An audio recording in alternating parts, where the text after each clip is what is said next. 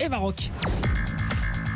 Bonjour Eva. Bonjour Philippe, bonjour à tous. Bonjour Bertrand Chameroy. Bonjour, inépuisable Eva Rock. Eh oui. Bertrand, c'est l'heure de votre écran de veille. Qu'avez-vous regardé ce week-end? Eh bien, je voulais regarder une série Netflix, mais vous connaissez l'histoire. On perd plus de temps à choisir ce qu'on va regarder Oh. qu'à le regarder. Vous pouvez oui. pas me dire ça? Mais Alors, si. Bah si. Alors après 2h45 d'hésitation, j'ai donc abandonné pour mon plus grand bonheur car j'ai découvert mieux qu'une série Netflix, le reportage que consacrait hier 66 minutes sur M6 à cette bien sombre histoire.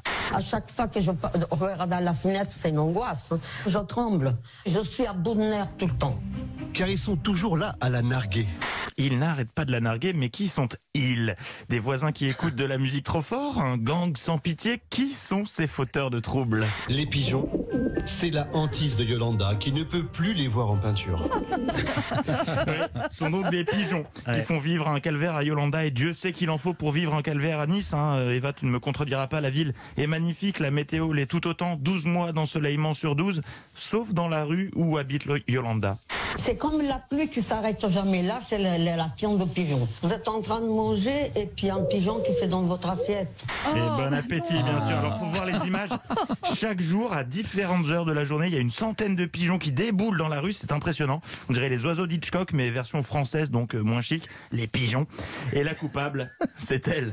Attirés par le casse-croûte que leur sert Mireille, une petite mamie devenue au fil du temps l'ennemi juré de tout un quartier.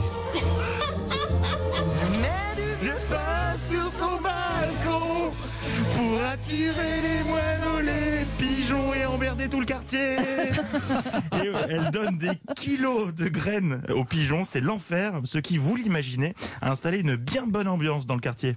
Selon eux, la vieille dame n'a qu'un seul objectif, leur pourrir la vie. C'est dommage que tu crèves pas avec la gueule ouverte. doit être sympa la des voisins. Conséquence, pour tenter de mettre fin à ce fléau, les voisins se sont ligués contre Mireille. Ils lui mettent des coups de pression devant sa porte, mais il en faut plus pour la déstabiliser, car elle n'est pas seule. Pour la sortir de ce bourbier, Mireille peut compter sur ses pigeons. Ils contre-attaquent à coups de déjection. Le premier touché, notre caméraman. L'occasion de saluer une nouvelle fois le travail des journalistes Ah qui ouais. ne reculent devant aucune prise de Les risque. Alors vous connaissez le dicton, le malheur des uns fait le bonheur des autres. Maxime qui se vérifie également dans l'affaire de la vieille aux pigeons. C'est un des seuls à ne pas détester la vieille dame. Grâce à Mireille, le business de Christophe ne s'est jamais aussi bien porté. Tu m'étonnes, il est laveur auto. voilà, laveur auto est très malin, business is business. Et avec sa femme Linda, il a pensé à tout. Pour les victimes de fientes comme monsieur, ils ont carrément ouvert un pressing. Et si la fiente là est plus petite qu'une pièce de 2 euros, il vous offre le repassage. Oui, il a inventé cacar glace. Ah, ça va, c'est lundi. Ouais. Voilà. En tout cas, on perd pas le nord dans le sud. Cette histoire me fascine. Il y a tout, de l'action, des rebondissements, un cadre de rêve. Je veux la voir adaptée sur Netflix. Et je pense aussi que le journaliste de 66 minutes rêve de la même chose. Il vend ça comme si c'était un film à suspense. À Nice, entre espionnage et coup bas, la guerre des pigeons est déclarée. La suite au prochain épisode. Merci Bertrand. Eva Rock.